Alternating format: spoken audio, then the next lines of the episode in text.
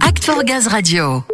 Act for Gaz Radio deuxième partie autour du Salon des maires et des collectivités locales. Ce rendez-vous annuel et national qui réunit, on l'a dit, les élus, leurs équipes et l'ensemble de leurs partenaires, dont GRDF bien sûr. Trois jours pour accompagner les maires et les collectivités locales dans la mise en œuvre de leurs projets territoriaux. Sur place, Samuel a justement rencontré l'un d'eux. Oui Ludo, je suis avec Patrick Calais, maire du Trait en Seine-Maritime. Bonjour monsieur le maire. Bonjour. Alors monsieur le maire, pour commencer, la COP26 vient de se conclure. Quelles sont les actions que mènent les petites villes comme le Trait en faveur de la transition énergétique? Alors j'ai envie de vous dire, on n'a pas attendu la COP26 euh, pour mener des actions. Nous on est engagés depuis 2015 en fait, euh, après la COP21 et donc on a un certain nombre d'actions déjà engagées sur euh, les économies d'énergie, la gestion de la ressource en eau, le verdissement de notre flotte de véhicules, etc., etc. Donc la COP26 n'est pas un élément complémentaire. En plus, elle a été plutôt moyenne en termes de réussite. Donc on continue notre engagement tel qu'on l'a mis en place déjà il y a plusieurs années. Justement, vous qui rappelez que votre investissement il ne date pas d'hier, vous œuvrez en faveur de cette transition énergétique. Quels freins vous rencontrez ou vous avez pu rencontrer dans la mise en œuvre d'actions sur votre territoire?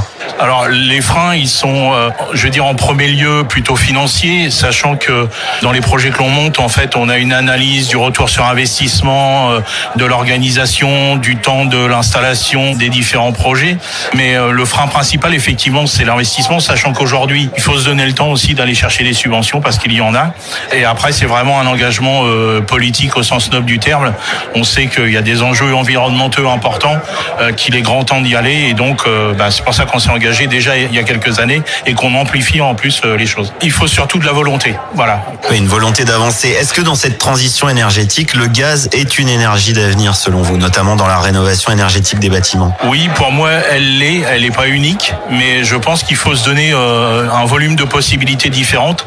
Et le gaz est une des énergies euh, qui va aussi prendre des orientations écologiques. Donc, il faut s'engager là-dedans. Moi, je me suis attaché auprès de GRDF à avoir des garanties, notamment sur le projet qu'on met en place actuellement qui s'appelle Oui Gaz Le Trait. Ça, c'est notamment ce que vous venez chercher en tant qu'élu d'une petite commune au Salon des maires et des collectivités locales, ce genre de soutien, de contact En ce qui concerne GRDF, on n'a pas attendu le Salon des maires puisqu'on est en discussion depuis un certain nombre de mois, pour pas dire d'années. Donc, euh, il faut travailler avec sérénité et confiance, euh, notamment avec GRDF, entre autres, mais aussi d'autres prestataires que l'on peut avoir.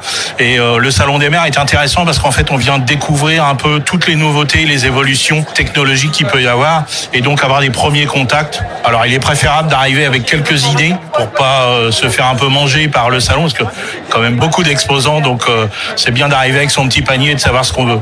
Vous êtes sûrement venu avec des idées, mais je vous voyais écouter la présentation sur la méthanisation tout à l'heure. Ça, c'est quelque chose que vous développez déjà ou qui vous intéresse fortement pour le trait? Alors, effectivement, c'est un des sujets euh, où on commence à échanger et où on se projette justement sur ce genre de structure. Après euh, la métropole Rouen-Normandie, parce que moi je suis euh, en Seine-Maritime, il y a une réflexion sur ces sujets-là. Nous, on s'y associe, on travaille avec GRDF aussi sur ces sujets-là. Enfin voilà, on se projette parce qu'on sait que les projets sont longs parfois à monter, mais il faut se donner les chances d'y aller.